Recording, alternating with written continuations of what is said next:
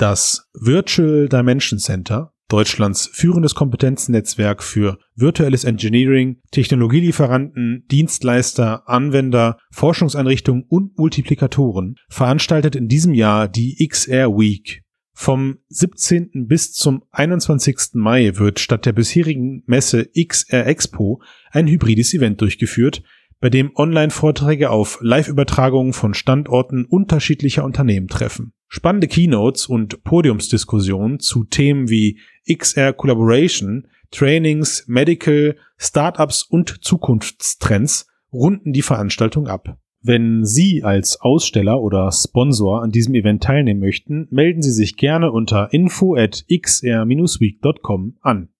Wir danken dem Virtual Dimension Center für das Sponsoring und jetzt weiter mit dem Podcast.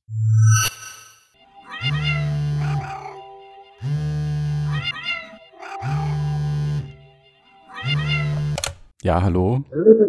Ah, Tobias. Oh, entschuldige, was?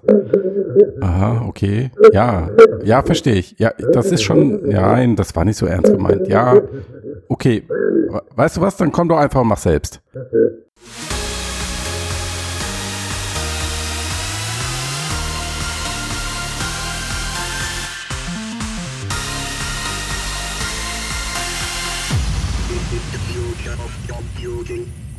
So, hallo liebe Hörer und Hörerinnen des Mixed Podcasts Folge 246. Hier ist der Tobias. Wie ihr eben schon gehört habt, ist es mir ein Anliegen, heute mich nochmal einzuklinken und über ein Thema zu sprechen, was mir sehr, sehr, sehr am Herzen liegt. Willst und du direkt durchmonologisieren oder begrüßt du uns auch? Oh, Moment mal, ja, da wollte ich jetzt drauf kommen eigentlich. So, der Max ist, äh, der Max sage ich jetzt schon. Ja, der Max ist dabei und der Maxilinias. Moment, das geht so nicht. Der Matthias. Du hast da was durcheinander gebracht. Also der Matthias und der Max. Hallo. Guten Tag. Hallo. Ja, also wer sich jetzt gewundert hat über den Einstieg, dass Tobias hat mich die Tage angerufen, sich bitterlich beschwert darüber, dass wir letztes, letzte Woche diese ähm, AR-Brille so nonchalant abmoderiert haben. Und ähm, dann haben wir einfach gesagt, Tobi, jetzt musst du kommen in diesen Podcast und dann musst du das Ding selbst durchhauen. ja, ähm, und wir können ja gleich dann nachdem ich es mal vorgestellt habe, für die Hörer und Hörerinnen, die es noch nicht gesehen haben, bei Mixed vielleicht oder an anderen Nachrichten dieser Welt, äh, worum es geht. Gehen wir jetzt so direkt rein oder machen wir erst noch ein bisschen Smalltalk hier? Ach so, ja, puh, meinst du Wie wirklich? geht's euch denn? Wie ist das Wetter in... Äh ja, nach so vielen Zoom-Meetings im letzten Jahr, da kommt man gerne mal auf den Punkt. oh, oh, das letzte Meeting des Tages, lass es uns schnell beenden. Ja, ist äh, nicht irgendwie ein Lagerfeuergespräch, ja.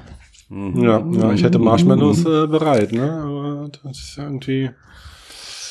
Ja, ist auch Tobias. in geschlossenen Räumen. Ich sehe schon, mit dem, mit dem spontanen Humor ist es heute nicht so weit. Erzähl doch mal. ich glaube, wenn wir inhaltlich arbeiten. Ich war jetzt letztes Mal ausnahmsweise nicht dabei. Ich habe also gar nicht mitbekommen, was dir angetan wurde. Äh. Tobias war auch nicht dabei. Wir haben ihn ausgesperrt, weil wir gesagt haben, wir machen, wir machen keine AR-Brillen mehr, bis die nicht hier so Sonnenbrillenformfaktor haben und von Apple kommen. Okay. Und das ist jetzt, eh nix. Aber das ist jetzt passiert oder was? Nee, das ist nicht passiert. Uh. Aber hast ja gehört am Anfang, Tobias hat sich zurückgekämpft. Er hat sich reingekämpft und hat gesagt, wir müssen über Campfire sprechen. Startup und die Brille ist auch so, ne? Ja, ja, genau. Campfire 3D ist, glaube ich, der Handle von denen bei ja. Social Media. Und, und wir müssen Campfire. drüber sprechen, weil, sag's mir, weil das ehemalige Meta-Leute sind und damit ja, ist es ähm, besonders erfolgsversprechend, dass sie aus ihrer ersten Pleite gelernt haben. Oder? Ähm, ja, also nicht zu so zynisch jetzt. Ich sag jetzt nicht sofort, dass das die, äh, ich habe jetzt auch nicht gesagt, dass das die Brille ist, die alle anderen äh, AR-Brillen dieser Das Welt hast du gesagt am Telefon, wird. ich weiß es genau. ja, habe ich nicht so akustisch verstanden. Da müssen wir mal das Material nochmal vorspielen. Ja. Ein bisschen entneusen vielleicht. Sagen wir ähm, erstmal, was genau, es ist. Genau, also es geht ja. um eine neue Camp, also neue 3D, äh, neue 3D. Es geht um eine neue AR-Brille. Ja. Irgendwie auch, genau. Ähm, die äh, frisch vorgestellt wurde letzte Woche und äh, schon so ein bisschen Aufmerksamkeit äh, abbekommen hat im Netz. Äh, es geht um eine Brille, die du meinst in deiner Twitter-Gefolgschaft.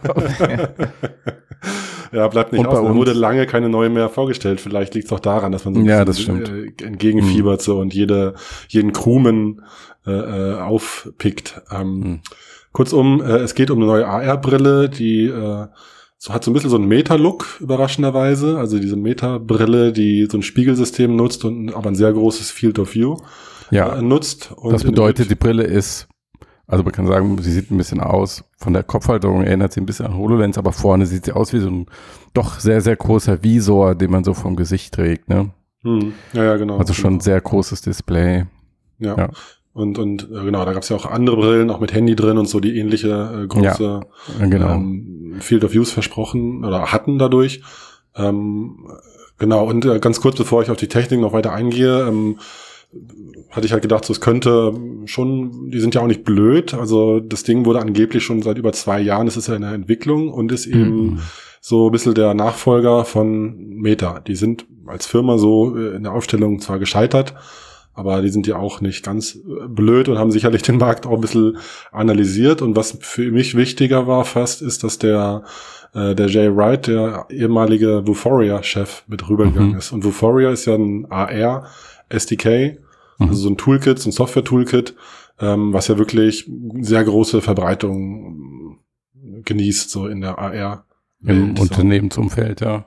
Ja, genau. Und, und wenn der da noch mit rüber macht und äh, die haben ja durchaus, die stecken ja eigentlich in jeder zweiten, na nicht, vielleicht nicht ganz, aber in sehr vielen äh, AR-Lösungen äh, mit drin. Mhm. Und die dachte ich mir, müssten ja schon auch einen vernünftigen Plan haben, warum sie jetzt nochmal das Ganze quasi rebooten unter einem neuen Namen.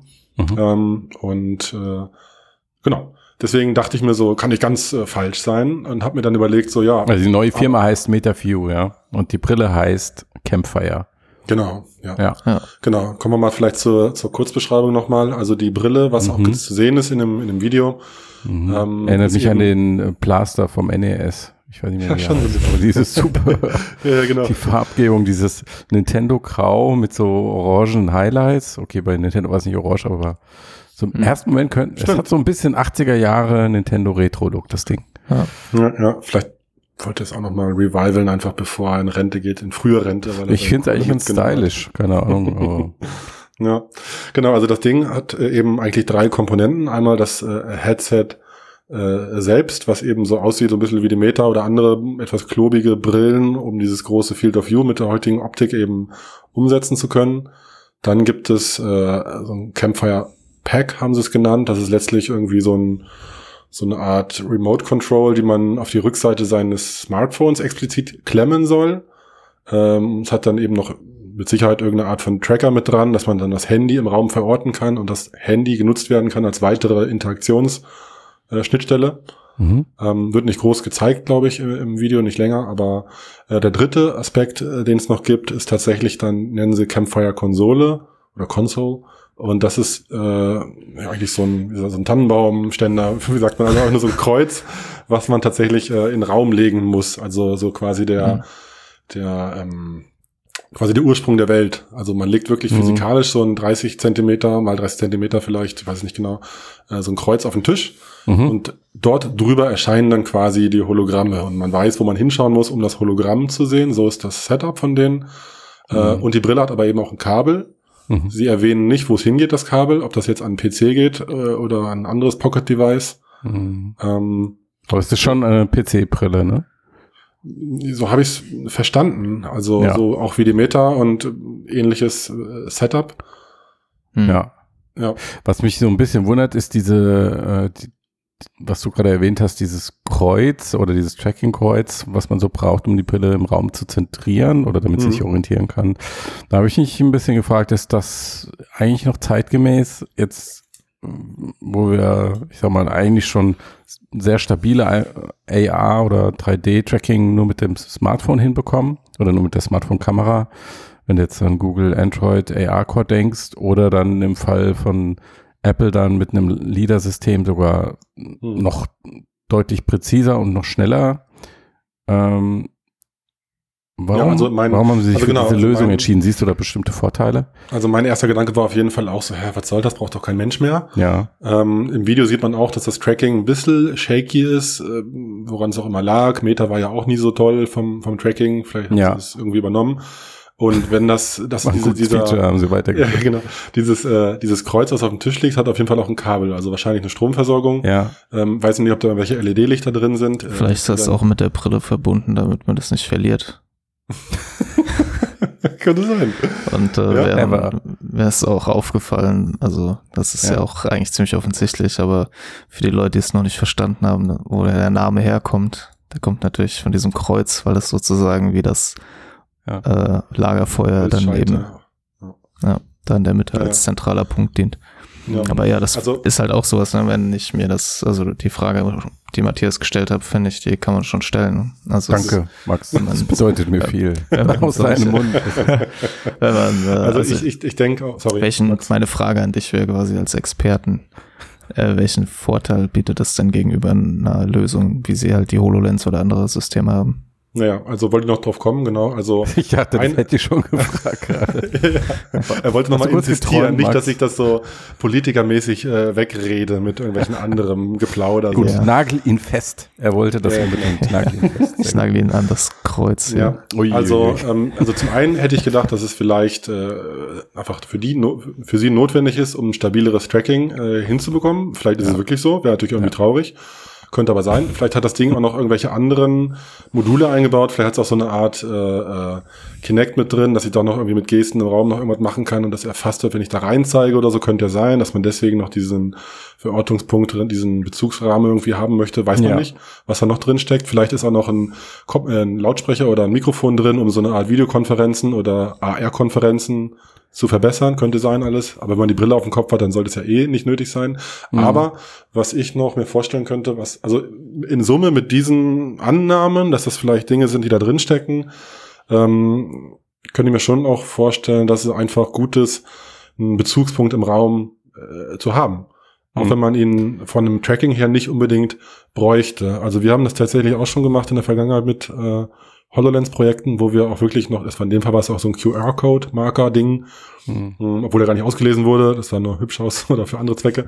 Und der wurde in den Raum gelegt und diente dann eben so als wirklich eindeutiger Anker, mhm. äh, um den alle rumstehen. Mhm. Und, und äh, die zielen ja explizit auch von ihrer Zielgruppe, so wie sie es beschreiben, drauf ab, auf so Kollaborationen im Design und so, also Büro-Setups, äh, Remote. Konferenzen oder auch im selben Raum, wenn man sich gegenübersteht, um dieses Ding drumherum steht dann eben äh, dass es da dann helfen kann, ähm, ja, dass es wirklich ja, so ist, dass Leute auch, dass, um, um einen Punkt stehen und da gemeinsam alle hingucken ja. und dass es kein Problem gibt mit, der eine hat es jetzt zehn Zentimeter weiter links, der andere hat es irgendwie einen Meter weiter rechts, weil er irgendwo das AR-Kit oder AR-Core-Tracking irgendwie äh, anders aufgesetzt wurde durch die Initialnutzung der Brille oder so.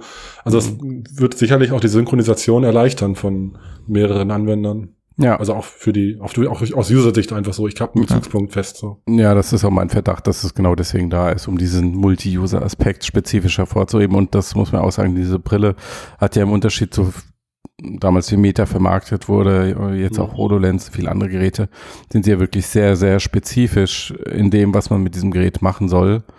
Ähm, nämlich halt zusammen 3D-Designs im Raum betrachten und mhm. gegebenenfalls bearbeiten. Und das war es auch schon. Hm. Also wirklich ein, ein Werkzeug für eine ganz spezielle Nische. Ist das ähm, was, wo ihr sagt, okay, das ist irgendwie beim aktuellen Stand der Technik wohl der sinnvollste Weg, gar nicht zu versuchen, so ein Allzweckgerät auf den Markt zu bringen, sondern zu sagen, okay, ein Gerät, eine Aufgabe, das klappt gut, das machen wir.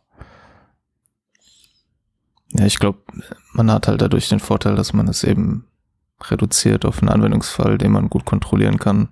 Hm. Gerade wenn man jetzt nicht mit hunderten Millionen Dollar ausgestattet ist. Ja. Und es genug genau. andere schon gab, die daran gescheitert sind. Und wenn man dann das eher halt so kleinteilig aufbaut und erstmal das macht, was man kann und eine spätere Generation dann weitere Features hinzufügt, macht gerade vermutlich Sinn, gerade wenn man sich anguckt, was andere quasi alles schon vor die Wand gefahren haben. ja. ja. Also ich finde es auch eigentlich äh, smart, wenn man jetzt äh, äh, sieht, oder wenn man, wenn sich jetzt bewahrheitet, dass die, die Software drumherum auch wirklich so nahtlos ineinander greift und es wirklich einfach ist, Modelle reinzukippen oder eben so dieses Setup drumherum mit Kollaborationen und so. Es muss halt so sein, wie ich schicke einen Link rum und die Leute können sich es mit anschauen oder also wirklich ganz angenehm in den Alltag integriert werden können. So. Mhm. Und äh, das ist wirklich noch so wirklich für mich der, der Knackpunkt, wenn du jetzt mhm. wieder irgendwie die Brille erstmal alle befüttern musst und boah, das Zeug irgendwo hochladen muss in dem richtigen Format Ja. oder irgendwas. Also das kann halt schnell nerven. Aber dann könnte ich es mir schon vorstellen. So Design Review, zack, hier äh, Session Weekly, äh, jetzt alle rein und angucken oder Remotes zusammen um, um dasselbe Kreuz stehen. Ja. Ich glaub, Finde ich das- auch, dass es eben kontrollierter äh, ganz gut ist, so im, im, als kleine Nische im Vergleich zu den AR-Brillen, wie sie halt draußen so bei, bei äh, äh, so Maintenance und so Szenarien sind, so weißt du, so, ne, Ja. eher so diese Mhm. ähm, Assisted Reality, wie auch immer man es nennen will, Brillen, wo wirklich nur, also so alle Vuzix oder, oder Realware oder so, wo einfach nur ein bisschen was eingeblendet wird für den Arbeiter draußen im Feld. Ja. Die sind halt spezialisiert auf diesen Use Case und so eine Brille könnte halt wirklich vielleicht wirklich die kleinere Nische sein für Indoor. So. Mhm. Glaube ich auch. Und was man vielleicht noch hervorheben sollte, ist, dass wir wirklich versuchen, ein Gesamtpaket für diesen Anwendungsfall zu machen. Das heißt, es ist jetzt nicht nur die, die Brille, sondern du bekommst auch eine komplette Software mit dazu. Ähm, jetzt um deine Mhm. 3D-Daten zu verwalten, zu bearbeiten, zu teilen, schnell in AR anzusehen. Ähm, es werden auch VR-Umgebungen, also rein virtuelle Umgebungen unterstützt, theoretisch. Ähm, und äh, das ist Aber ja diese nochmal, ewige? AR-Diskussion. Bitte? Wie, wie war das nochmal, Matthias? Äh, jetzt so ein VR-Modus, wie wurde das gezeigt in dem Video? Kann man dann irgendwie äh, blind schalten oder, oder äh, ist das aber eine andere Brille dann? Nee, das ist, ja, genau, du kannst es einfach. Ähm, Licht ausmachen. Ja, genau. Nein, es gibt dann so einen Aufsatz und ähm, äh, ich glaube, es geht eher darum, dass du VR-Anwendungen auch theoretisch starten kannst damit. Hm. Ja. Ja, oder, ähm, Und wie sinnvoll das dann ist, so- das ist, ist nochmal eine andere Frage, aber es ist. Hm. Ich Also hab- ich habe eben mich dann Mhm. auch gefragt, so wie, wie würde es angenommen werden jetzt von dieser Zielgruppe, die sie jetzt da sich da wünschen? Ähm, wie, wie wichtig ist dieser Kollaborationsanteil gegenüber der visuellen Qualität? Also zum Beispiel AR fehlt ja trotzdem dann weiterhin ein Schwarz. Mhm. Es ist trotzdem irgendwie so ein Geisterbild so. Und Ja, aber ich glaube, das ist gar nicht, was sie lösen wollen. Die wollen nicht High-End, die wollen eine einfache Plug-and-Play-Lösung für ein eindeutiges Anwendungsszenario mit der Software dazu. Hm, Ähm, das ganze Ding, also der Preis ist ja noch nicht bekannt, Ja. ähm, aber das wird es ja auch per Abo geben. Das heißt, du bezahlst einfach wirklich das Paket, hm. also mit der Software, mit allem drum und dran und dann who knows, ob es dafür einen Ja. Nischen-Anwendungsmarkt gibt. Ähm, Ich hoffe, Sie haben vorher Ihre Recherche gemacht und Ja, wissen genau. es besser.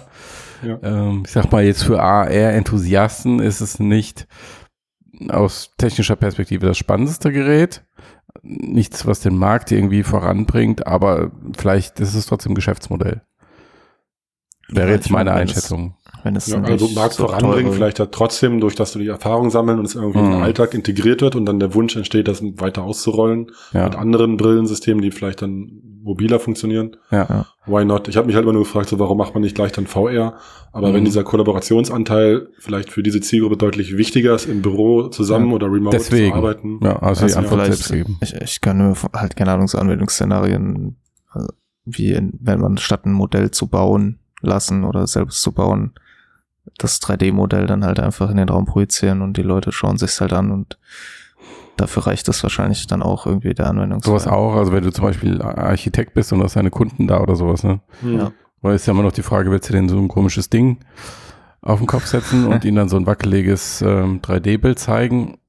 Vor allem dann noch mit irgendwie Kabeln, da können sie mal so schön aussieht wie ein so. physisch, wie ein physisch, ähm, Gut, es hat halt den Vorteil, du kannst halt Veränderungen viel schneller vornehmen.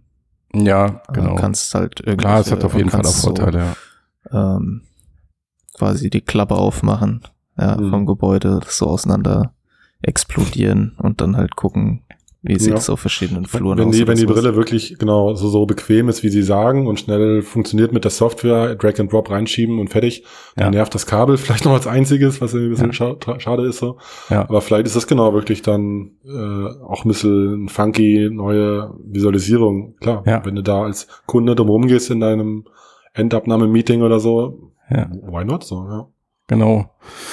Und vielleicht müssen sie ja gar nicht so viele Geräte verkaufen, damit ihr Business läuft. Ähm, das ganze Teil soll im Herbst starten. Bis dahin wissen wir vielleicht auch endlich, was Apple vorhat, weil ich glaube auch Apple, oder das heißt, ich glaube, gerüchteweise wird Apple ja auch ähm, zumindest eine High-End-Enthusiasten und damit auch eher Unternehmenszielgruppe ins Visier nehmen mit, mit der mit ihrer XA-Brille und äh, Magic Leap 2 soll Anfang 2022 kommen, dann wissen wir da wahrscheinlich auch mehr.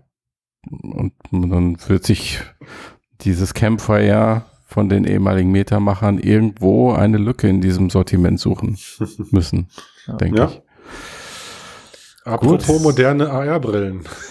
Ja, etwas, was AR vielleicht wirklich voranbringt, nämlich äh, eine, wenn ich es richtig verstanden habe, Tobias, äh, neue Art, ein AR-Display zu bauen.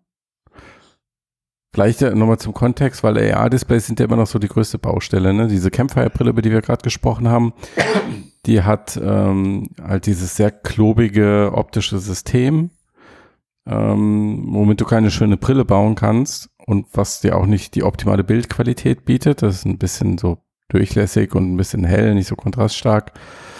Mm, Aber dafür ein relativ weites Sichtfeld mit circa 90 Grad. Und dann jetzt so diese kleineren, ähm, kompakteren Brillen im Vergleich dazu sowas wie HoloLens oder sogar Nreal, die dann nochmal andere Display-Technologien benutzen, die aber im Sichtfeld sehr stark beschränkt sind, wo du also nur so Mhm. Werte zwischen 30 und 50 Grad bekommst, was halt wirklich sehr eng ist und viele Anwendungsszenarien dann so ein bisschen, ja, ich will nicht sagen sinnlos, aber doch den Nutzen stark einschränkt.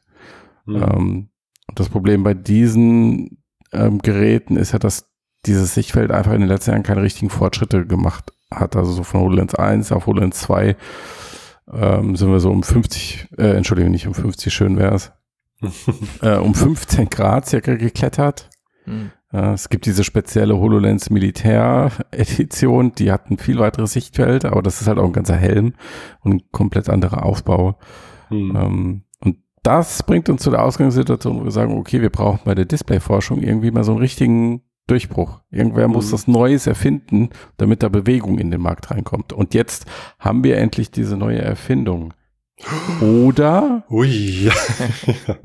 also es gibt auf jeden Fall ein äh, veröffentlichtes äh, Paper in Science, Advances von der University äh, Universität Rochester, Rochester. Mhm. Ähm, und äh, ja, das ist frisch äh, erschienen, also wurde auch angenommen. Also es hat äh, die Review überlebt. Also es In- hat anscheinend Hand und Fuß. In, wel in welchem ähm, Genre? Äh, Science Advances, äh, genau. Also man kann es Okay. auch komplett äh, runterladen. Ich habe es mir auch durchgelesen. Äh, Ja. Es geht halt irgendwie, steigt halt tief ein in die in die Optik und dann geht es um Fermat's-Prinzipien, Snells Gesetz und alles Mögliche, wo man dann auch, wo ich dann auch aussteige und das jetzt auch nicht sinnvoll äh, pro Profi sich zusammenfassen könnte, aber so die Ja. wichtigsten Kernaussagen äh, wollte ich schon noch mal kurz kommentieren, weil ich das Ja, schon auch ich, ha ich habe übrigens spannend vorhin, fand. Ja. vorhin gesehen, wie Tobias ähm, das Paper ausgedruckt, wohlgemerkt, ausgedruckt Ja. In der Hand hatte und mit ganz analogen Textmarker Ja, ich, Stellen ich, gelb markiert hat. Ich mag das so, so wie früher. so, da saß ich Ne, was man auch, einmal in der ja. Schule gelernt hat, ne? Ja, ja, ja. Schön. Es geht einfach nichts über analoge Notizen. Es ist halt leider so, ne? Aus Mhm. den Tablets und so nervt alles. Es ist einfach, da ist die, das schlägt die Digitalisierung noch nicht die Realität so. Das ist Ah, ja. noch nicht erreicht. So, das muss äh, Campfire auch erstmal schaffen, dass ich Das dir Annotationen machen kann, die leichter sind, als einen Stift in die Hand zu nehmen. Ja. Äh, ja, ähm, anyway. Ähm, genau, also die University äh, Rochester verspricht eben verschiedene Anwendungsszenarien, also Anwendungsfälle von ihrer neu dargestellten Technologie, die sie jetzt erreicht haben, umzusetzen und zu produzieren wirklich. Mhm. Ähm, und ein Use Case, Anwendungsfall könnte eben wirklich sein, äh, AR, VR Brillen, Optiken deutlich zu verschlanken, zu verkleinern, zu optimieren äh, und diese, sie, sie nennen es Bug Eyes, also wirklich so klobige Brillen, äh, Setups äh, letztlich äh, zu vermeiden in Zukunft. Und das ist aber noch eigentlich Grundlagenforschung, also ist jetzt noch nicht so, dass sie eine Brille gezeigt hätten, die funktioniert. Mhm. Ähm, es ging Schade ja, ich weiß. Leider können wir gleich aufhören, oder?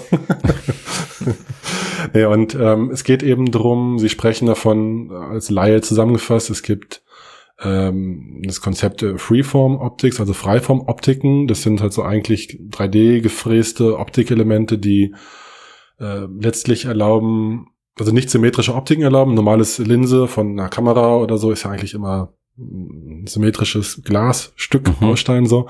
Und das Ganze äh, quasi anders zu produzieren und dann auch wirklich asymmetrische Formen, freie Formen zu erlauben, die viel effizienter und kleinere Optiken äh, letztlich erlauben. So würde ich es jetzt mal sagen. Korrigiert mich in den Kommentaren.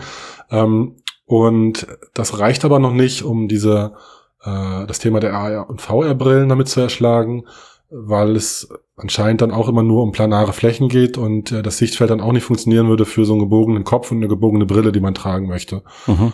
Und, und das Ganze haben sie jetzt äh, anscheinend geschafft zu kombinieren mit äh, einem anderen Thema, ähm, also so Nano, wie nennen sie es, ähm, eigentlich, Moment, jetzt muss ich mal kurz selber schauen, ähm, Meta-Surfaces, also Meta-Oberflächen nennen sie es, das sind halt so mit Nanopartikeln beschichtete äh, ähm, Oberflächen, also flache das Oberflächen, die nicht nur beschichtet sind mit einem Metall, sondern mit so metallischen Film, sondern wirklich so Nanostrukturen eingefräst mhm. bekommen durch äh, wirklich ähm, so ein Elektronenstrahl-Lithografie-Verfahren, wo du dann wirklich mit Elektronenstrahlen eigentlich wirklich so auf ultra Nano-Level von der Auflösung her äh, ähm, Geometrien reinfräsen kannst. Das und die dann klingt kaum kompliziert. Ja, genau. okay, aber ich habe es nicht genau. ganz kapiert. Ist das dann, ist es ein Spiegelsystem oder ist es ähm, eher wie ein herkömmliches Display ähm, pixelbasiert genau, also oder Wellenleiter ein, oder was ist es? Ja, es ist irgendwie vielleicht. Guckt man da wo drauf oder guckt man wo durch? Ja, man guckt eigentlich, ja, ja, gut, gut zusammengefasst. Äh, als, äh, also die, ja. Das Konzept ist eigentlich dann so, dass du ähm, vor dir in einer durchsichtigen Brille äh, so ein, eigentlich zentral so einen Bereich hast, der eben genau so eine, so eine Metaform nennen sie es dann, also diese mhm. Kombination aus äh, Freiformoptik und äh, Meta Surface irgendwie so äh, vor dir hast. Mhm. Und das ist eigentlich erstmal für dich transparent so. Mhm. Und dann können sie aber an der Seite in so einer Konzeptgrafik von einer IR-Brille stellen sie es auch im Paper da. Ähm, in der Seite im Bügel steckt dann letztlich äh, eine Art Mini-Projektor, mhm. der durch eine bestimmte Optik dann irgendwie Informationen, also Wellenlänge, also Licht letztlich zu dieser, äh, zu dem brillenvorderen Teil schickt. Okay, das klingt ja eigentlich eher so nach Wellenleiter HoloLens. Ne? Was, genau, aber der Unterschied, der jetzt kommt, so wie es dargestellt ist, ist ja. eben, dass diese diese Nanoform, also diese Metaform vorne mhm. ähm, unter Strom gesetzt werden kann. Mhm. Und oh, wenn man es dann ist immer gut.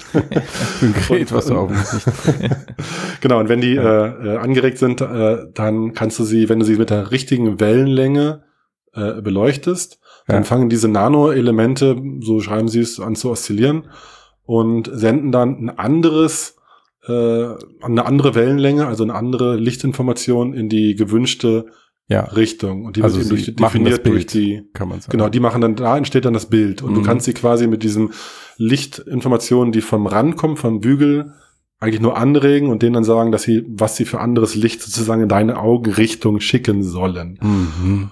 Und das, ja. Okay. Und was versprechen Sie für einen Vorteil mit diesem System?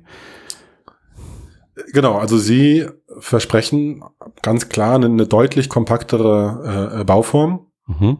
Ähm, und äh, deutlich größeres äh, Sichtfeld. Also, deutlich nennen Sie Zahlen? Ja, gut, deutlich, nee, denn da stand da jetzt äh, nicht drin, wurde jetzt auch nicht von denen so. Schade eigentlich. ich hatte es mir nur ein bisschen gewünscht vielleicht. ähm, also ja, ich genau, ich habe das Paper jetzt auch nicht im Detail alles äh, wirklich äh, mhm. äh, verinnerlicht. So, da bin ich einfach, da habe ich natürlich nicht, nicht studiert. Da kommt auch äh, der, wie heißt der Nick? Du bist kein Optiker. Ich habe mir aufgeschrieben. Der Professor für Quantumoptiken kommt auch zu Wort, der da eben arbeitet. Äh, der Nick War, Wami Wakas. Mhm. Und, und der spricht eben auch davon, dass es so eine Art äh, Nano-Radioantennen sind, dass die angeregt werden und dann Informationen in Richtung Auge senden. So erstellt das für den Laien wie mich ja, okay. äh, äh, da. Und das, das klang alles ganz plausibel und vielversprechend, wenn dann wirklich eine krass kompaktere äh, Bauform äh, entsteht. Ja. Also ich hoffe, ich lehne mich damit nicht zu weit aus dem Fenster, aber so habe ich diesen Artikel verstanden und ist es vielleicht ja. nicht konkret genug, aber ich finde es ganz spannend, da halt eben mhm. so diese Hoffnung zu haben. Ja. Okay, also warum reden wir überhaupt darüber? Weil es zeigt, es besteht Hoffnung, dass äh, vielleicht doch noch jemand irgendwas erfindet, was wir noch gar nicht auf dem Schirm haben und dann, ja. dass wir dem Gerät näher kommen, wo wir sagen, okay, jetzt wird's jetzt wird's so wirklich mal interessant mit dieser AR-Brillentechnik, wie wir sie jetzt seit ungefähr mhm. 246 Folgen beschreiben und erhoffen, ja, ohne dass sich ja. so viel getan hat. Ja, also da noch hat sich ja schon einiges getan, aber gerade in diesem in entscheidenden Bereich halt in der Displaytechnik ähm, gab es keine riesigen Schritte. Mhm. Also genau, es ist eben, die beschreiben auch einen Produktionsprozess, aber sie haben halt nur wirklich so einen Prototypen gebaut, wo man so letztlich so die Linse sieht. Da sind es noch weit davon entfernt, das zu integrieren in mm. wirklich eine, eine, okay. eine, Brille. Und sie haben auch andere Anwendungsfälle, wo sie sagen, das ist interessant, die gar nichts in die Richtung damit zu tun haben, aber mm. Optik Anwendungsfälle. Hm. Insofern, es gab mir aber einfach Hoffnung, weil ich eben auch immer denke, so man kannst, du kannst halt die Optik oder die Physik nicht äh, austricksen. Ja. Aber wenn du auf Nano-Ebene vielleicht quasi sie nicht austrickst, aber dann eben noch besser Kontrollierst. das, äh, kontrollierst, genau, Steuerst. genau, Ja. das, das Licht besser lenken kannst, so Ja. why not? Ja. Cool. So, jetzt überlege ich äh, über einen guten Übergang zu unserem nächsten Thema, aber mir fällt keiner ein, weil Den gibt's glaube ich auch nicht. den gibt's nicht, nee. Ähm, deswegen gehen wir einfach direkt rein. Äh, AI Dungeon, das ähm, ist unseren Hörerinnen ja vielleicht schon bekannt. Wir hatten mal, wann war das, mein lieber Max? Ich weiß es nicht mehr. Hm. In einer früheren Mixcast-Folge, hört sie bitte alle durch, haben wir das mal ähm, Folge 229, so, Steuerung F suchen hilft doch sehr. In Folge 229, äh, wer einen Eindruck bekommen will, was AI Dungeon ist, da haben wir das mal so ein bisschen ähm, angespielt und dabei erzählt. Es ist ein KI-basiertes Text-Adventure. Mhm. Ähm, das heißt, ähm, die, es ist ein Programm, wo du bestimmte Befehle eingibst oder bestimmte Handlungen vorgibst oder sowas und dann generiert dir das halt wie im Stil dieser alten Bücher, wer sie von früher kennt, so Rollenspielbücher, ein Text und ein Abenteuer dazu und ähm, das Ganze ist halt interaktiv, das heißt die Geschichte entwickelt sich weiter, während du sie, wie sagt man, miterzählst, würde ich sagen, oder? Ja.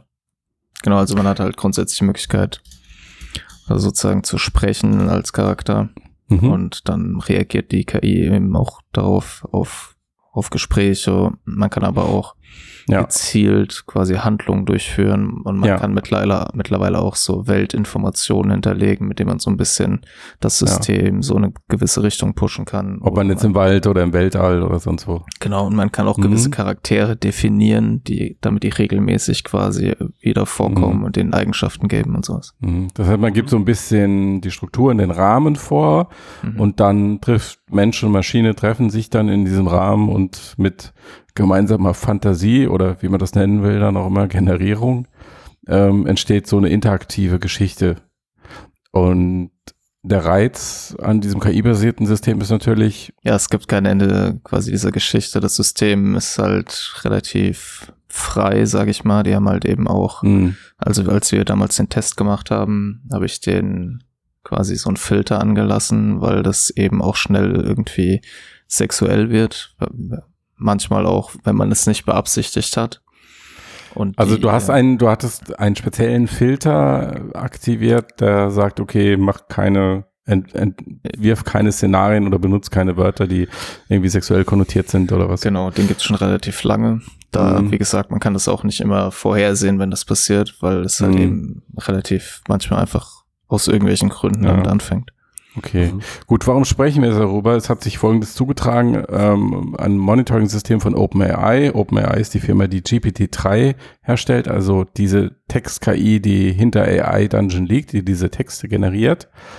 Ähm, und dabei haben sie festgestellt, dass manche Spieler in diesem AI Dungeon Szenarien, Vergewaltigungsszenarien äh, mit Kindern generieren lassen. Also bewusst diese KI so stimulieren oder anschreiben, dass sie entsprechende Texte ausgibt, die Mhm. diese Szenarien umschreiben. Ähm, dass das prinzipiell möglich ist, ist der Herstellerfirma Latitude heißt die, schon länger bekannt. Ja, es gab dann wohl auch im letzten Jahr Tests, Probeläufe, wo sie versucht haben, das Wort Vergewaltigung durch Respekt zu ersetzen, ähm, was sie allerdings wieder aufgegeben haben. Ähm, und das Ganze hat jetzt dazu geführt, dass ähm, OpenAI halt gesagt hat, habt okay, äh, Latitude, das kann nicht sein, dass das passiert. Ähm, das ist nicht, oder der, der CEO von OpenAI, der Sam Altman hat sich so geäußert, dass er gesagt hat, das ist nicht die Zukunft für KI, wie wir sie uns wünschen. Ähm, was aus meiner Sicht halt schon eine Distanzierung zu diesem Projekt ist, was einen besonderen Geschmack hat, aus meiner Sicht, weil ähm, OpenAI, Entschuldigung, ähm, AI Dungeon galt durchaus so ein bisschen als Vorzeigeprojekt für oder gilt für KI-Kreativität. Also wie kann man, was kann man mit dieser Sprachgenerierung jetzt Sinnvolles anfangen Mhm. überhaupt? und dann in einem kreativen Umfeld und dann ist halt dieses Spiel, hatte schon einen moderaten Hype, würde ich schon mal sagen. Das zum einen und zum anderen ist es ja, also wenn jemand von OpenAI das sagt, ähm, der Herstellerfirma, diese KI, die dieses Problem ja verursacht, ist es natürlich auch irgendwie ein bisschen, ne? Ja. Ähm, also auf jeden Fall, ja. ja. Also letzten Endes ist es halt so, dass ähm, OpenAI selber auch diverse Filtersysteme im Einsatz hat.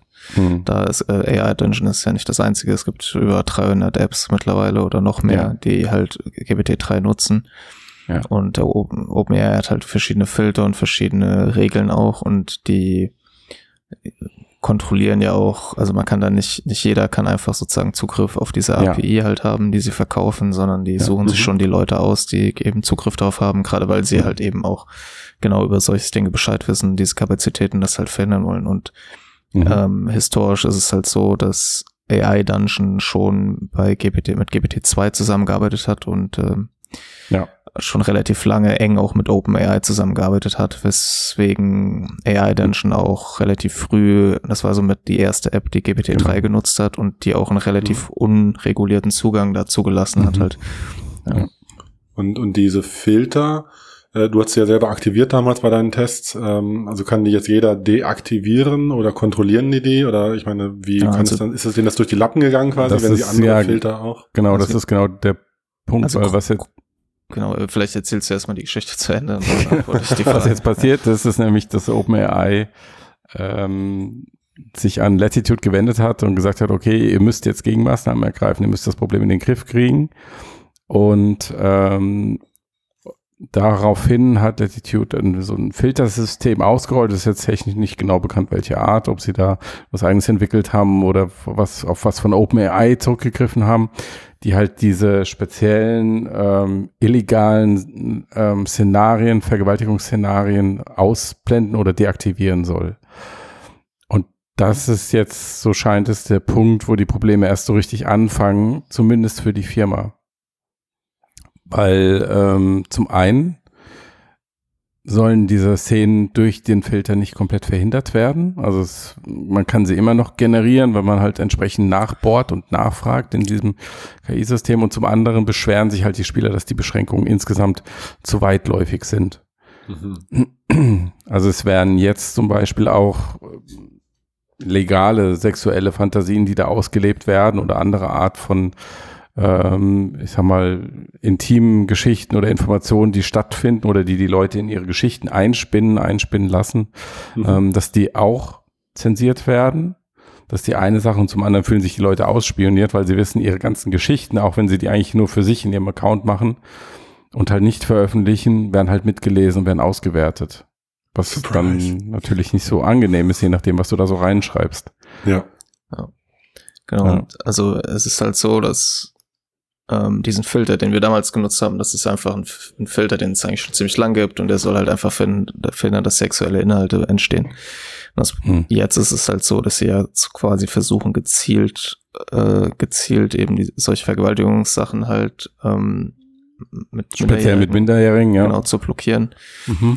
Und wie genau das, sie das machen, haben sie nicht kommuniziert. Das hat auch eben zu so einem großen Aufschrei geführt, weil man quasi, weil die Leute halt festgestellt haben, dass das System auf einmal nicht mehr so gut funktioniert hat wie vorher. Ja. Äh, und dann erst ein paar Tage später, die quasi halt offen kommuniziert haben, ja, wir haben hier eben so einen Filter eingebaut. Und dann ja. kam halt eben in dem mhm. Rahmen dieses, ja, wir haben diesen Filter eben auch sozusagen das erste Mal raus, okay, wenn wir diesen Filter einsetzen, kann es halt auch immer zu so False Flags kommen, oh. wo dieses Filtersystem halt eben anschlägt, weil quasi das Wort, äh, der Buchstabe 16 äh, oder die Zahl 16 drin vorkommt oder sowas.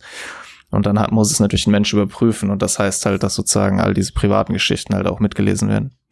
Und wie genau dieser Filter funktioniert, der jetzt eingebaut wurde, ist halt nicht ganz klar. Es gibt halt viele Spieler, die halt verschiedene so Tests durchgeführt haben mhm. und die halt vermuten, dass es letzten Endes aktuell tatsächlich einfach mit einer Liste funktioniert an Wörtern, die sozusagen halt oder Buchstaben, die oder okay. Kombinationen, die nicht erlaubt sind. Und das führt natürlich dazu, dass halt ähm, viele Fälle quasi blockiert werden, die sozusagen überhaupt nichts mit dieser Thematik zu tun haben und damit ja. halt zu einem Abfall von dem, von der Leistungsfähigkeit von diesem Von vom Gesamtsystem einfach, genau. Mhm. genau. Und das zeigt halt auch das Problem, du hast dieses äh, mit unglaublich vielen Textdaten trainierte neuronale Netz, ähm, was in seiner Komplexität so nicht mehr transparent ist und in seiner Größe. Das heißt, du kannst nicht reingehen jetzt mit der Pinzette und sagen, okay, ich greife jetzt die einzelnen äh, ähm, Sachen raus, die nicht sein dürfen, die unmoralisch sind, die illegal sind, ähm, sondern du kannst irgendwie so nur auf einige Stellen grob mit dem Hammer draufhauen und dann hoffen,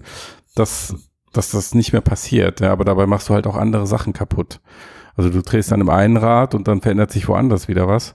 Und das ist jetzt halt die große Frage. Also ich also weiß nicht, wie du das siehst, Max, aber ich sehe auch durchaus, dass erwähnen sollte, ja. ist, ähm, dass sozusagen mehrere Spiele auch berichten, dass ähm, das kann man natürlich jetzt müsste man wirklich empirisch nachforschen, aber manche sagen, dass das System sogar jetzt noch häufiger solche Inhalte produziert, weil es nicht nur so ist, dass sozusagen solche fragwürdigen Szenen, die, also es gibt teilweise, die sind so grenzwertig, wo man mhm. merkt, das System geht in eine Richtung, die man nicht möchte. Und dann gibt es natürlich mhm. auch explizite Inhalte, dass mhm. die nicht nur von den Nutzern quasi hervorgerufen werden, sondern dass das System selbstständig sowas quasi einfach generiert, sobald es äh, irgendwelche Sex in irgendwelchen sexuellen Szenen tauchen auf einmal dann Kinder auf quasi. Mhm. Mhm. Mhm.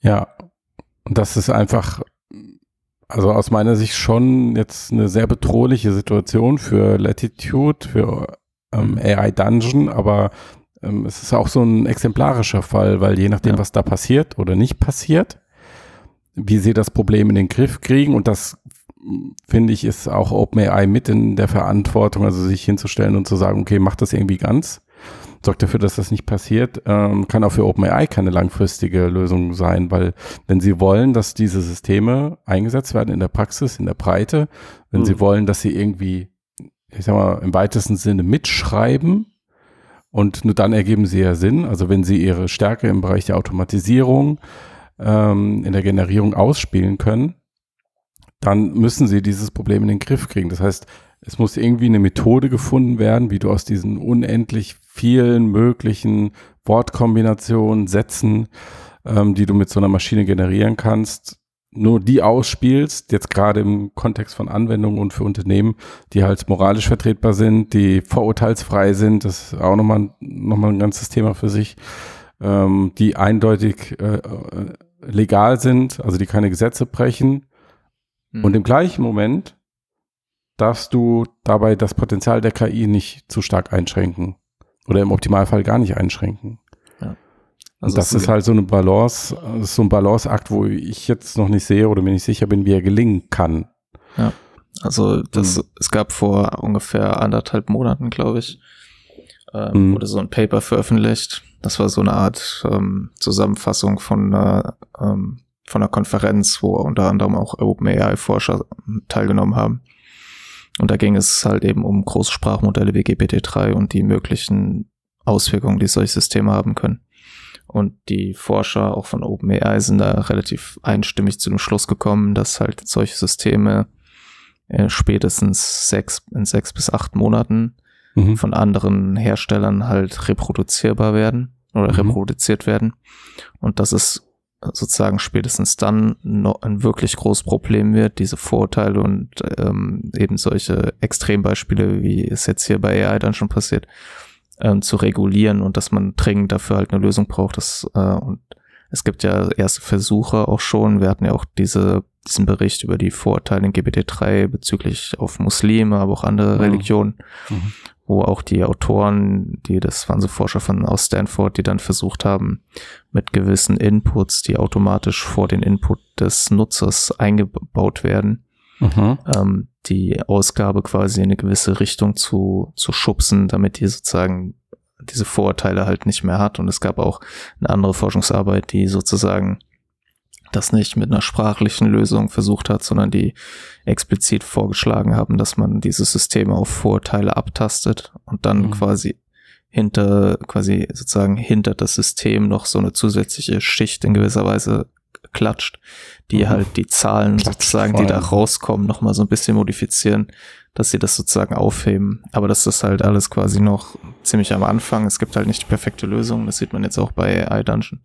Und mhm. wie sozusagen OpenAI selber ja auch quasi sagt, wird das spätestens halt in ein paar Monaten ein richtig großes Problem. Mhm. Und einer der Kandidaten, die dafür wahrscheinlich verantwortlich sein werden, ist halt auch das äh, GPT Neo und das GPT Neo X. Mhm. Je nachdem, wie die, äh, wie Eleuthia AI, die dahinter stehen, halt mit der Veröffentlichung da umgehen, die ja eigentlich das Open Source ja. machen wollen. Genau, also das die besagten Open Source Text-KI-Varianten, die genau. nicht die gleiche Leistung, aber vielleicht eine vergleichbare Leistung wie GPT-3 genau, erzielen also können. Das nee, geplante Neo X wird wahrscheinlich ja. die Leistung von GPT-3 erreichen. Hm. Die ähm, eine der Sache, die sozusagen da noch äh, das Schlimmste in Anführungszeichen verhindern könnte, wäre halt, dass diese Systeme so riesig sind, dass sie halt nicht jeder auf seinem Heimrechner sozusagen halt äh, laufen lassen kann. Aber ähm, es ist halt irgendwie ein Problem und es gibt halt mhm. noch nicht so wirklich eine Lösung. Ja. Und OpenAI hat halt, die wurden ja dafür kritisiert, dass sie halt damals gesagt haben, sie veröffentlichen GPT-2 nicht einfach so und dann wurde ihnen ja. Marketing halt vorgeworfen. Und ihnen wurde halt auch vorgeworfen, dass sie den Zugang zu GPT-3 halt einschränken. Mhm. Äh, und nicht jeden quasi es einfach nutzen lassen. Aber ich glaube, die haben halt wirklich damals einfach realisiert, was für ein riesiges Problem diese Systeme mhm. werden können. So, und, und jetzt passiert es trotzdem und das mit einem Premium-Partner, den sie von Anfang an, ich sag mal, nah dran hatten.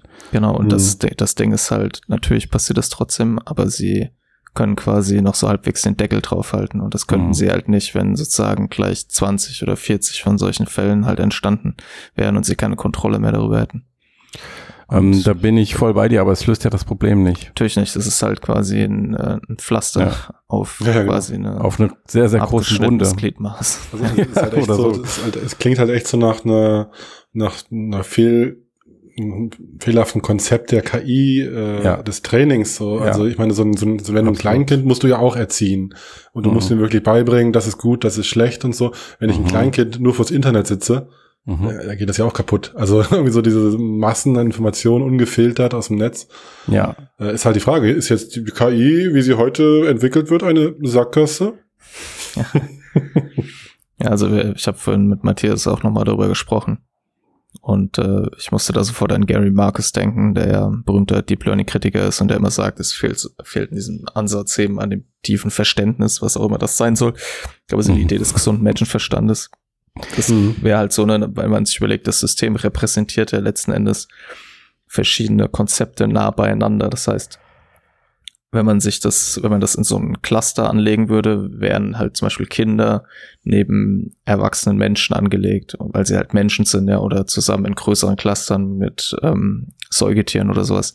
Und das macht quasi ja Sinn, diese Kategorisierung, aber da sozusagen das System halt nicht versteht, dass es dass das nicht heißt, dass es quasi mit jedem Objekt in diesem, in dieser Kategorie in allen Kontexten gleich umgehen darf, mhm. kommen halt solche Ergebnisse zustande. Und das ist, ist, sozusagen das, was der Mensch halt ja irgendwie quasi lernt halt und das, ähm, und halt teilweise vielleicht auch biologisch irgendwie sozusagen genetisch schon vorprogrammiert ist, ja. Ja, und, wo man nicht so genau weiß, was es ist und wo es herkommt und wie es funktioniert. Ja. Und ja. so, das fehlt halt diesen Systemen quasi, weil, dass sie das so repräsentieren, das macht ja durchaus Sinn, ja, dass quasi die, aber das führt halt, also dass die quasi Kinder neben erwachsenen Menschen dort in diesem Cluster angeordnet ja. werden, aber es führt dann halt eben zu solchen Ergebnissen. Hm. Und äh, eine Lösung ist natürlich sozusagen, das halt komplett rauszunehmen, ja, zu sagen, ich schneide sozusagen dieses Stück hier raus, hm. dass sozusagen das kein Konzept mehr von Kindern hatte. Hm. Aber das ähm, und es ist zum Beispiel, es scheint so zu sein, dass äh, Latitude tatsächlich auch ähm, gewisse, also viele Kombinationen, in denen Kinder, der Begriff Kinder vorkommt, halt eben auch blockiert jetzt. Und das führt aber in der Praxis halt dazu, dass quasi fast kein Abenteuer, also wenn man quasi eine Familie rettet oder so, mhm. dann wirft das System sozusagen einen Fehler aus und sagt, hier läuft was schief mhm. und macht quasi Schluss halt. Mhm. Das mit dem Rausschneiden, ich finde es interessant, dass du das sagst, weil es gab ja mal den Fall bei Google mit Gmail, wo, ähm, mhm. also sie hatten ja diese Gmail-KI Smart Compose, nennt die sich, die automatisch dann geschlechtsspezifische Pronomen ergänzt hat. Als Beispiel, ähm, also wurde eine Einladung verschickt an, an einen Forscher und da sollte eine Investorin dazu kommen also es war eine Frau, aber das System hat automatisch Meeting Him, also ihn treffen statt sie treffen ergänzt. Und damals haben dann auch die verantwortlichen Google-Leute gesagt, Google-Produktmanager, ähm, dass sie versucht haben, diese Vorurteile, diese geschlechtsspezifischen Vorteile aus den Daten zu entfernen, es ihnen aber nicht gelungen ist. Und was haben sie gemacht? Genau das, was du gerade beschrieben hast, Max, sie haben es rausgeschnitten. Sie haben das Feature entfernt, sie haben die KI einfach diese Pronomen nicht mehr ergänzen lassen. Hm. Hm. Ja, aber wie du auch sagst am Anfang, das ist natürlich nicht das, was man gerne möchte, aber unter Umständen, wenn man keine andere Lösung findet und halt solches, so ein Service wie AI Dungeon oder alle anderen möglichen GPT-3-Services weiter nutzen will, ja. muss man sich mitunter dann halt erstmal damit abfinden, dass sie nicht ja. mehr so gut sind wie vorher, aber dafür halt auch nicht mehr so viel Mist bauen. Nicht mehr so gut bis hin zu nutzlos, weil ich frage mich gerade, wie tief ist dieses Rabbit Hole?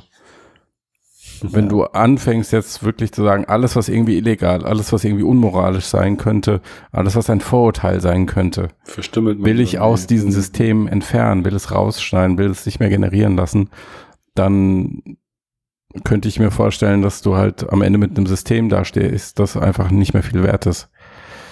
Ja, also ich denke auch nicht, dass das die Lösung ist. Ne? Das ja. wäre halt so ein schneller Fix, der aber wie gesagt in der Praxis viele negative ja. Auswirkungen hatte. Ich könnte mir vorstellen, dass man ähm, zum Beispiel mit, ähm, dass man sozusagen ein Filtersystem trainiert. Ja. Das quasi lernt halt sozusagen, dass jeden Output, bevor er sozusagen ausgespielt wird und dann später im Kontext weiterverarbeitet wird, mhm. ähm, überprüft und dem so ein Rating gibt, wie problematisch das ist. Was ja und trainiert würde das anhand des Systems trainieren an, müsste. Mit menschlichen so, Urteilen oder genau, was? Man, es gibt auch Forschung von OpenAI, die ja. ja GPT-2 und GPT-3 auch schon mit Human Feedback versucht haben zu verbessern. Ja. Und man könnte natürlich versuchen, dasselbe Prinzip auf ein Filtersystem anzuwenden. Mhm. Okay, äh, aber ist das nicht irgendwie dann ein Gut, die Extremfälle, wo du wahrscheinlich ein sehr einheitliches moralisches Verständnis hast über alle Kulturen hinweg. Ja. Also man die könntest du damit auch, wahrscheinlich in den Griff bekommen, ne? Ja, man muss halt auch überlegen, dass es äh, hier quasi um auch was mit, man muss unterscheiden zwischen einem, ähm, also es gibt ja sozusagen in GPT-3 auch die Möglichkeit, die sogenannte Temperatur einzustellen, die so ein mhm. bisschen reguliert, wie, wie wild das System wird, also wie es erhöht kurz im Prinzip sozusagen, könnte man sagen, die Zufälligkeit der Antwort. Mhm. Wenn ich die, wenn ich das quasi richtig einstelle, wird das System sehr langweilig, mhm. aber auch sehr vorher, relativ vorhersehbar, was quasi klassisch für so einen Business-Kontext halt gedacht ist. Und mhm. für einen kreativen Kontext stellt man das halt ein bisschen um, ja. damit es halt eben spannend bleibt. Und dann muss man eben zwischen diesen zwei Handlungsfelden unterscheiden. Und in dem einen könnte man halt eben gewisse Filter halt einfach nutzen. Und dem anderen muss man natürlich dann sich auch noch überlegen, was will ich mit meinem Produkt eigentlich erreichen? Und da gibt's natürlich mhm. auch sowas wie Kreativität, also so Künstler, wenn man das so künstlerisch versteht, mhm. durchaus vielleicht, wie du ja auch sagst, gibt gewisse Sachen, da ist vollkommen klar, dass die nicht gehen. Mhm. Und bei anderen Sachen kann man das vielleicht irgendwie blöd finden, aber es ist halt nicht verboten. Ja, mhm. oder, oder, also, dass man so eine künstlerische Freiheit halt irgendwie in dem System mhm. erhält und das ist ja so ein bisschen das, was der Vorwurf jetzt von dem Mob, der quasi da entsteht, gerade, ja. also, äh, ne, ich meine, das kann man jetzt sehen, wie man will, aber man kann ja. schon sagen, dass entsteht gerade in der Community ein sehr großer Aufschrei. Ja. Äh, unter anderem eben neben dieser Privatsphäre-Geschichte, die halt schon ziemlich krass ist, weil da halt Leute natürlich natürlich ja, ähm, ja quasi ihre Seele teilweise offenlegen, mhm. halt auch irgendwie das Problem entsteht, dass das natürlich, wie du ja auch sagst, es eröffnet quasi so ein, könnte so ein ganzen Rattenschwanz an Regularien halt nach sich ziehen. Ja, also die Komplexität an Regeln und Nachtraining ist am Ende, könnte nicht größer sein, als das System an sich zu trainieren. Ich weiß auch nicht. Ja. Also, das ist, es ist kein, es vielleicht lohnt es sich langfristig. Wenn ich das die Lösung dafür hätte, dann würde ich wahrscheinlich jetzt hier ein Paper schreiben. Ja, also es ist schon. Ja. Oder halt dieser Gary Marcus Ansatz. Du musst irgendwie, so wie, der, wie wir es vorhin bei AR-Brillen hatten, du musst ähm, neue Technik finden, musst halt eine neue Trainingstechnik finden. Also irgendwas, was dir ähm, ja, was es dir erlaubt, so eine KI zu entwickeln, die so diesen grundsätzlichen moralischen Kompass hat oder Verständnis, wie es die meisten Menschen haben, weil innerhalb unserer Gesellschaft funktioniert es ja auch so einigermaßen. Ja. Hm. Ja, irgendwo muss die Information herkommen. Ne? Kommt sie aus alten Büchern, kommt sie von echten Menschen, äh, aus Gesetzesbüchern? Ja. Was ist die richtige Trainingsmasse dann? Ne? Es ist ja. halt natürlich so, dass so ein System wie GPT-3 halt da so Text aus dem Web crawlen und das dann da halt reinschmeißen. Das zwar, ja. in, sag ich mal, schon aufwendig, ja. ähm, aber ist natürlich noch viel aufwendiger, wenn man jetzt sagt, okay, jetzt müssen wir das System, nachdem es fertig trainiert ist, nochmal mit Menschen quasi in Kommunikation stellen, die dem Feedback geben, was halt okay ist und was nicht okay ist. Mhm. Ob es dann quasi, und auch da ist ja nicht gesagt, dass es dann quasi lernt, warum das nicht okay ist oder überhaupt mhm. eine Regel lernt, die halt immer wieder dazu führt, dass es nur Sachen ausspuckt, die wirklich okay sind. Aber das kommt noch dazu, ja. Wäre das halt eine Möglichkeit, das zumindest halbwegs mhm. unter Kontrolle mhm. zu kriegen. Aber das ist quasi eigentlich das Trau also das Traurige auch daran, dass wir ja sozusagen, also warum so überhaupt sowas wie GPT-3 funktioniert, ist ja gerade, dass möglichst wenig menschliche Arbeit ja. in die Vorbereitung der Daten fließt, dann halt das Unsupervised mhm. Learning. Und wenn ich dann mhm. quasi das Unsupervised Learning nochmal nachher moralisch supervisen muss, ist halt auch ja. irgendwie blöd. ja, wie man es dreht und wendet. Das ist, ähm, ich bin, ich bin sehr gespannt, wie, wie das weitergeht, weil das könnte wirklich so ein Präzedenzfall sein, auch glaube ich, für die ähm, KI-Szene und ob sie das wirklich auch jetzt öffentlich weiter diskutieren und lösen, ob das größer wird. Ähm, die Wired hat jetzt schon drüber berichtet, unter anderem neben uns. ähm, Wired, wer ist es? genau. Äh, ja, und ob sie das dann, ob das dann jetzt irgendwie wieder verschwindet und es geht einfach weiter oder ob jetzt wirklich anhand dieser Geschichte eine Problemlösung durchexistiert wird. Und, und wenn die Problemlösung am Ende ist, es wird abgestellt, dann ist das auch ein Statement. Ja. ja. Gut, die schöne Nachricht daran für uns und unsere Hörerinnen ist ja, dass wir in naher Zukunft nicht durch ähm, eine Text-KI ersetzt werden in diesem Podcast. Das heißt, Gut, ähm, guter Twist. Wir werden auch weiterhin hier vor diesen Mikros sitzen und hineinsprechen mit unseren eigenen organischen Lippen und großem Rauschebart und allem, was dazugehört. Ähm, ja. Den hört man gar nicht so gut, den Rauschebart. Schade. Doch, mach mal, Max, ja. mach mal übers Mikro, mach mal so, komm. Mach mal ein bisschen. Ich glaube, das hört man nicht, weil ich meine. Doch, das hört man. Doch, doch, doch. Ja. Was ihr gerade gehört habt, eine Weltpremiere Max Barth. Schreibt in die Mit Kommentare, wie ihr ihn, wie ihr ihn fandet. Wenn ihr, wenn ihr seinen Bart gut findet, dann gebt uns bitte eine positive, eine 5-Sterne-Bartbewertung bei iTunes.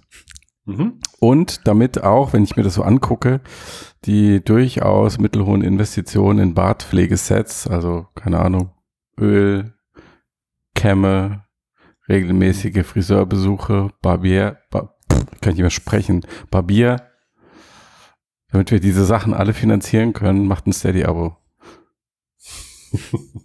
ein, ein schönes Schlusswort. Er gerade sehr unglücklich, weiß nicht. Ich glaube, er wollte nicht, dass wir sein Bart so stark thematisieren. Ist doch schön, jeder muss sich einbringen. Ja, das ist vollkommen okay. Aber ich äh, wollte, ich wollte es nicht sagen, aber ich benutze gar keine Bartpflege, also. Das, das ist einfach, du, du bist ein Naturbart sozusagen. Ja. Das ist wunderbar.